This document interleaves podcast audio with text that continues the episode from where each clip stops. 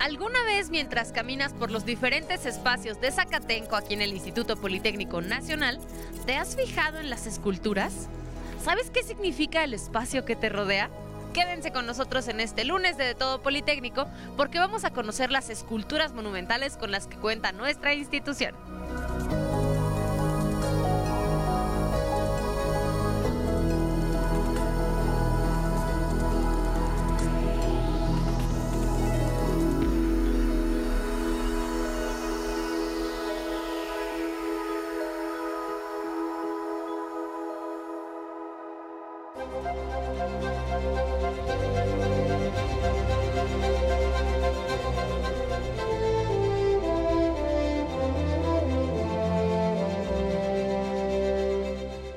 Conocer estas esculturas monumentales que tiene el Instituto Politécnico Nacional, nos acompaña Juanita. ¿Cómo estás, Juanita? Gracias por estar con nosotros en De Todo. Hola, Ale. Muy bien, muchas gracias. Bienvenidos para conocer más sobre el patrimonio artístico del Instituto Politécnico Nacional. El Instituto Politécnico Nacional cuenta en su acervo artístico con esculturas monumentales que creo que a veces pasan desapercibidas, como que nos acostumbramos a que ya forman parte del paisaje y se trata de obras maestras como por ejemplo la Plaza del Carrillón en la que nos encontramos en este momento. Claro que sí, Ale. Esta plaza fue inaugurada en el año 2009 con la intención de combinar elementos musicales, artísticos y de arquitectura. Dentro de los artísticos tenemos esta obra monumental que es del artista Manuel Felgueres. Eh, fue construida en el año 2009 en conjunto con el artista Vicente Rojo y con el arquitecto Sergio Escobedo para dar todo el sentido a la Plaza Carrillón.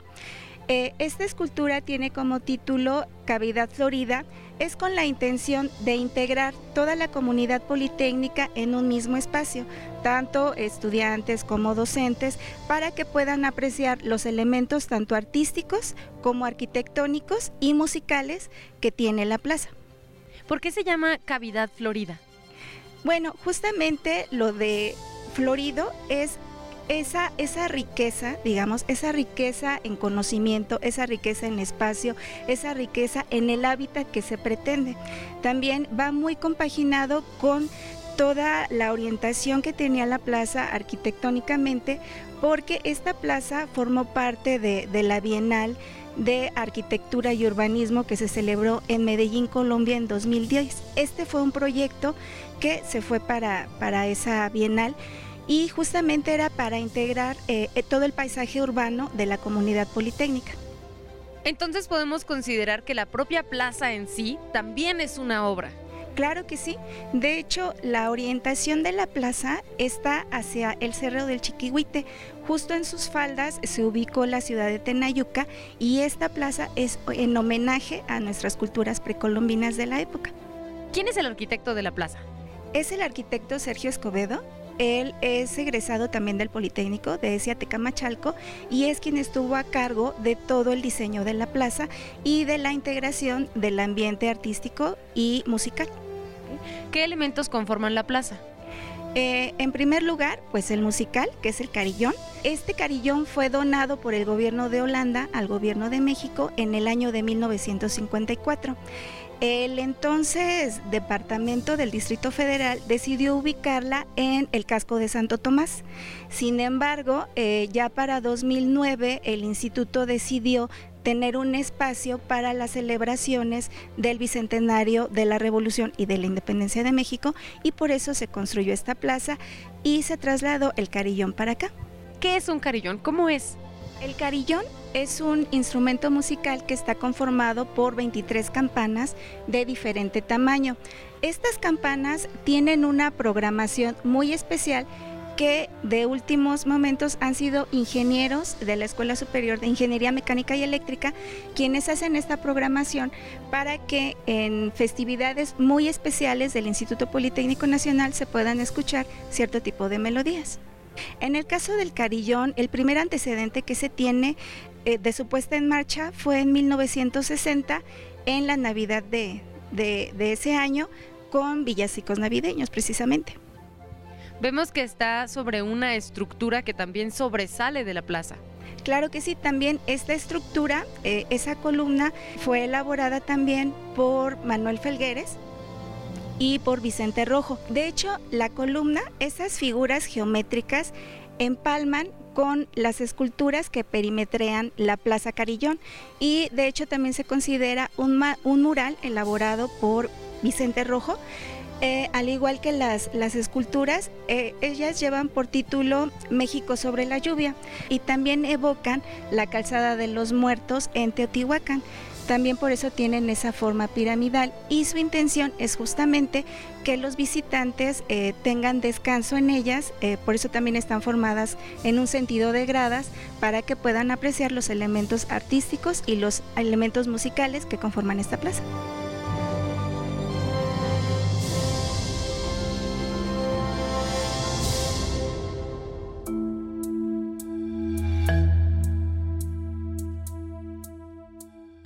Nos encontramos en otra área frente a una escultura que también es bastante significativa, no solamente por su forma, sino también porque se erige en honor al ingeniero Batis. Así es, Ale.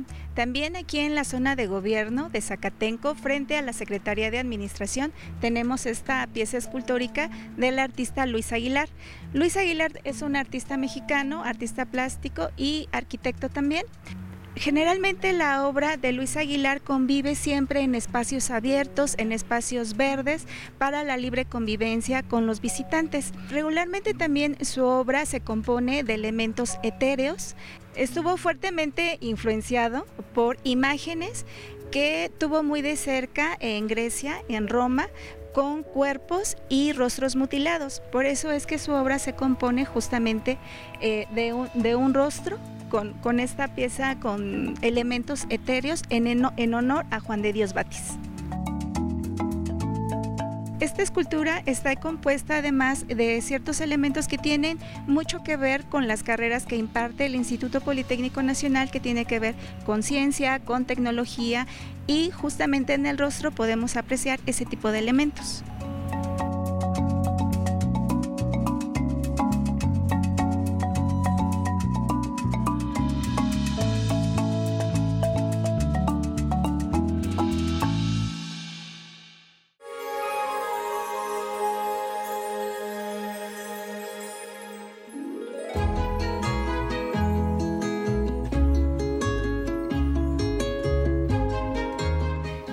Encontramos en otro espacio donde podemos encontrar esculturas muy significativas. Son espíritus del bosque. O bueno, a lo mejor yo estoy diciendo una cosa que no es tan cierta, pero por eso está Juanita aquí con nosotros para explicarnos dónde estamos y qué estamos viendo.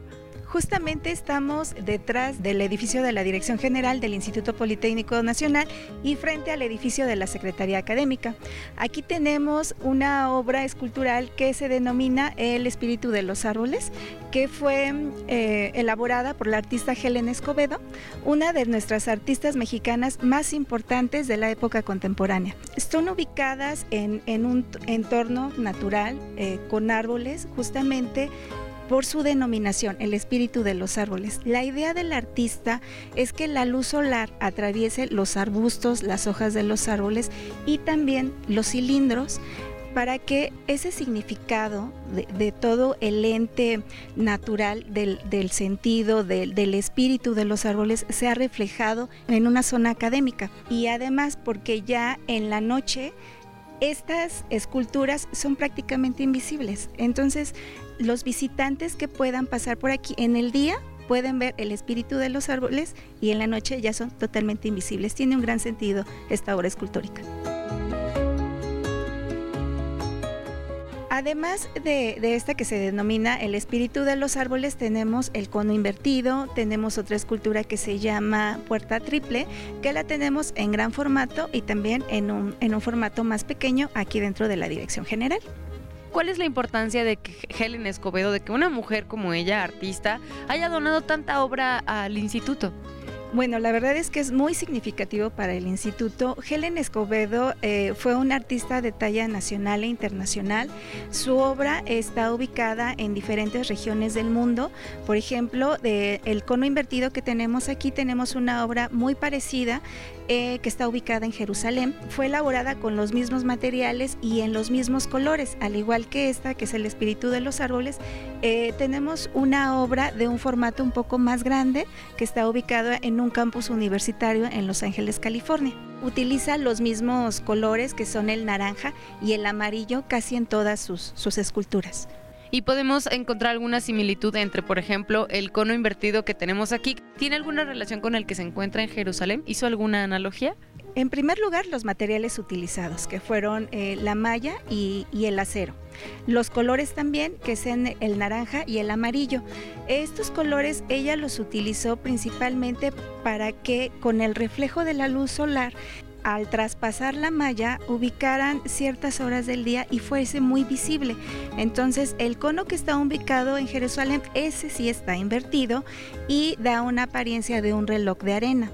El que tenemos ubicado aquí en Zacatenco es un cilindro con un cono, pero eh, fueron elaborados principalmente como figuras geométricas por las especialidades que se imparten aquí en Zacatenco, que es de la rama de las físico-matemáticas.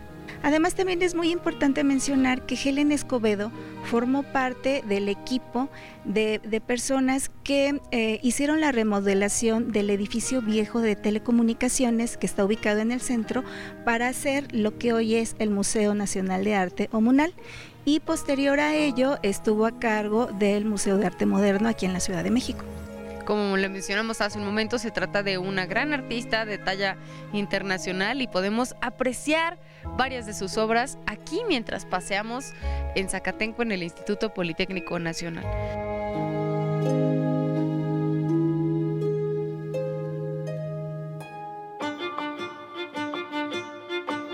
Aquí en la explanada de la Escuela Nacional de Ciencias Biológicas en Zacatenco podemos admirar una escultura de Juan Soriano, el artista jalisciense que también realizó eh, escultura, por supuesto, pintura, dibujo, escenografía, vestuario.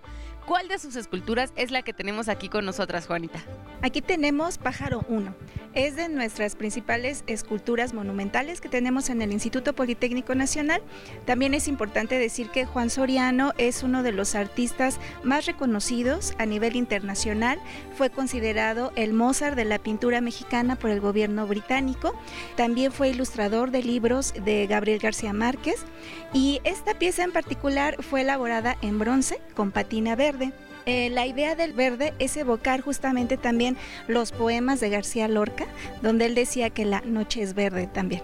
¿Cuánto mide esta escultura, Juanita? La verdad es que sí mencionaste que es de las más grandes que hay aquí en el instituto, pero su tamaño es descomunal, me atrevería a decir. 13 eh, metros de alto. 13 metros de alto. Con razón sobresale en esta explanada que es bastante grande y no solamente por el color, sino también la forma. ¿Qué es lo que simboliza esta escultura? Bueno, eh, Juan Soriano también era ferviente admirador de los animales nocturnos, de los murciélagos, de los gatos y de las aves pero las aves desde el punto de vista mítico, eh, fantasioso, fabuloso, y con esos elementos construía sus esculturas. Es un pájaro, eh, le denominamos pájaro 1 porque tenemos otra escultura muy similar, pero está ubicada en el edificio de formación e innovación académica, también aquí en la zona de Zacatenco. Además también tenemos eh, pinturas, el gato, que, que, también lo tenemos en el Centro Cultural Jaime Torres Bodet. Entonces podemos apreciar bastante de Juan Soriano en el acervo artístico y cultural que tiene el Instituto Politécnico Nacional. Así es, Ale, y los invitamos a conocerlo.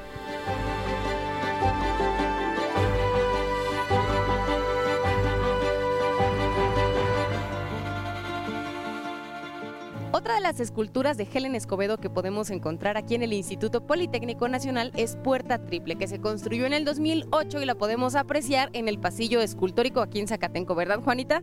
Así es, Ale. Esta escultura forma parte del conjunto que donó Helen Escobedo para el Instituto Politécnico Nacional, así como el cono invertido y el espíritu de los árboles solo que esas esculturas manejó una paleta de colores en amarillo y naranja y esta muy al contrario en color negro.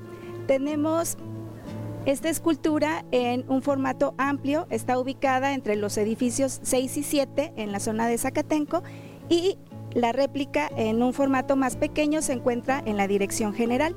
Y también debemos recordar que la técnica más utilizada de Helen Escobedo es en metales, en este caso para las esculturas del instituto, y ella lo que trataba de integrar es un ambiente total y urbano que integrara a toda la comunidad politécnica, tanto estudiantil como académica. Eh, sobre todo también eh, manejando ambientes ecológicos, como este es el caso, en todo un ambiente verde, por así decirlo, que también es una de las intenciones del instituto para toda su comunidad y dar un ambiente más fresco en donde los chicos puedan distraerse un poco de toda su carga académica también.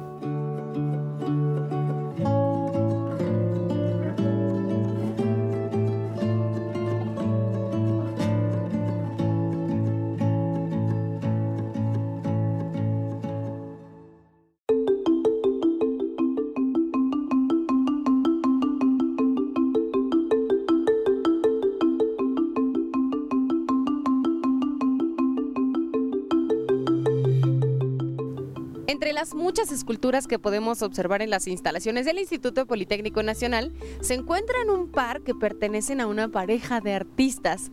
¿Quiénes son ellos, Juanita, y cuáles son estas esculturas? Estas esculturas eh, tienen por título Líneas Cruzadas, Memoria Transparente y Símbolo Mutante. Son de los artistas Joel Rapp y Jorge Hernández. Eh, Joel Rapp es un artista plástica de origen francés que vino a estudiar artes plásticas aquí a México y Jorge Hernández es un poeta oaxaqueño. Eh, Jorge posteriormente estudió las técnicas de escultura y bueno, ambos artistas se complementan para la creación de estas piezas.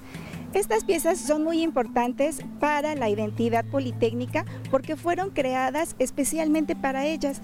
La primera, que es líneas cruzadas, las columnas figuran una espiral de los cuadernos y eh, la base, las líneas, eh, tienen figuras geométricas por, por la razón de la licenciatura que se estudia en este edificio, el 9, de las carreras de físico-matemáticas. Y la, la, que tenemos acá atrás, que es memoria transparente, también es una técnica en metal, en malla, y tiene incrustados unos espejos muy pequeños para que los estudiantes se vean reflejados en ellos. Entonces, tiene que ver con la esencia estudiantil de nuestra comunidad. Ambas esculturas, de hecho, creo que tienen que ver mucho con la esencia estudiantil, ¿no? Refiriéndonos al cuaderno, las figuras geométricas y en este caso permitiendo que las y los alumnos se reflejen en la obra y de alguna manera también se sientan involucrados con ellas. Claro que sí. También otra de las de los motivos por los cuales fueron creados es que Joel en particular tiene una amplia sensibilidad respecto de toda una comunidad estudiantil. También creó eh, otras esculturas que se denominan símbolo mutante y todo el conjunto escultórico que donó al Instituto Politécnico Nacional tienen que ver con incrementar esta identidad politécnica, pero sin dejar a un lado el arte y la cultura. Y hablando precisamente de la identidad politécnica, encontramos esta escultura que nos refieres, símbolo mutante, que bueno, que hay más politécnico que un burrito. Claro que sí. Estas esculturas en realidad son un conjunto, son siete burritos que fueron creados en roca y alambro y dan esta forma de burritos. Los encontramos en la entrada del planetario y que también tienen mucho, mucho que ver con la identidad del Politécnico.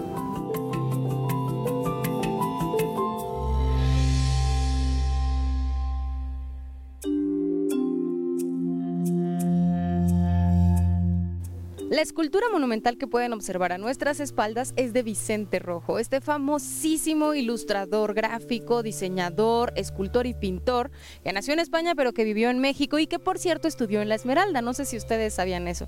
Esta escuela de artes plásticas en la que por ejemplo fue maestro Diego Rivera. ¿Qué pieza es la que tenemos a nuestras espaldas, Juanita?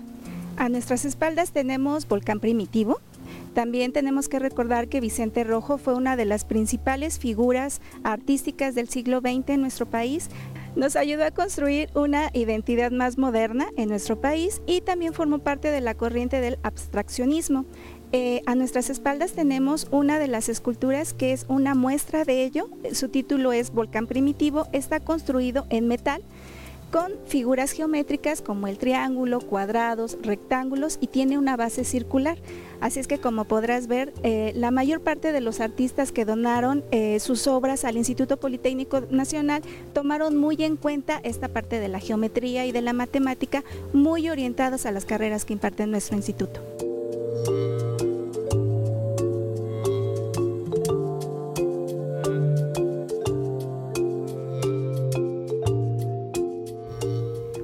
De las esculturas de Manuel Felgueres que engalana nuestra institución se encuentra aquí también en Zacatenco. Manuel Felgueres, como sabemos, es uno de los artistas principales de la generación de la ruptura, este zacatecano con tanto talento, pionero del arte abstracto, pues tenemos la oportunidad de apreciar otra de sus obras aquí mismo. ¿Qué obra es, Juanita? Se denomina Líneas Cruzadas si ves, tiene algunas similitudes con la pieza de cavidad florida que se encuentra en la Plaza Carillón. También recordemos que Manuel Felgueres, eh, además de pertenecer a la primera generación de artistas abstractos aquí en México, en su línea de trabajo utiliza mucho la geometría constructivista y lo podemos ver claramente en esta pieza donde vemos líneas, círculos, triángulos también, al igual que la de Vicente Rojo y la otra que tenemos en la Plaza Carillón. Y sus esculturas, no sé a ti Juanita, pero a mí me dan una sensación como de que te envuelven, te invitan como a, contenerte, es una sensación muy extraña.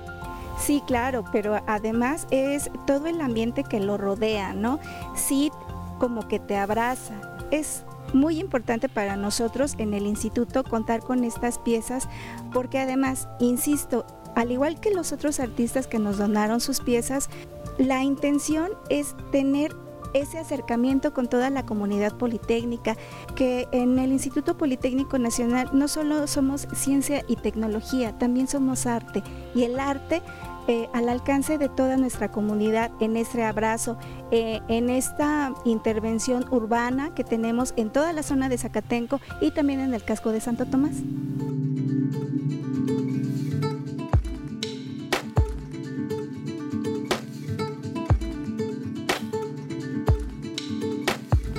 Y entre las obras de Juan Soriano que podemos observar aquí en el instituto, también está otro pájaro. Pero este yo sí le veo como más forma de pájaro, Juanita.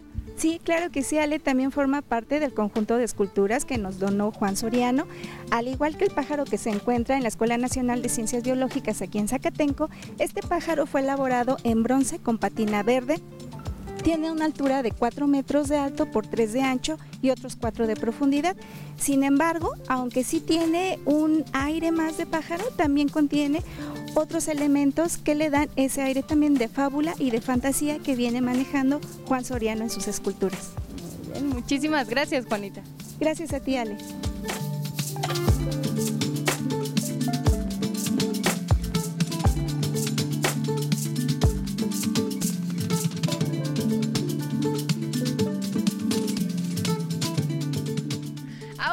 Sabes. El acervo artístico del Instituto Politécnico Nacional también se encuentra expuesto y a la vista de todos aquellos que caminen por Zacatenco en estas esculturas monumentales.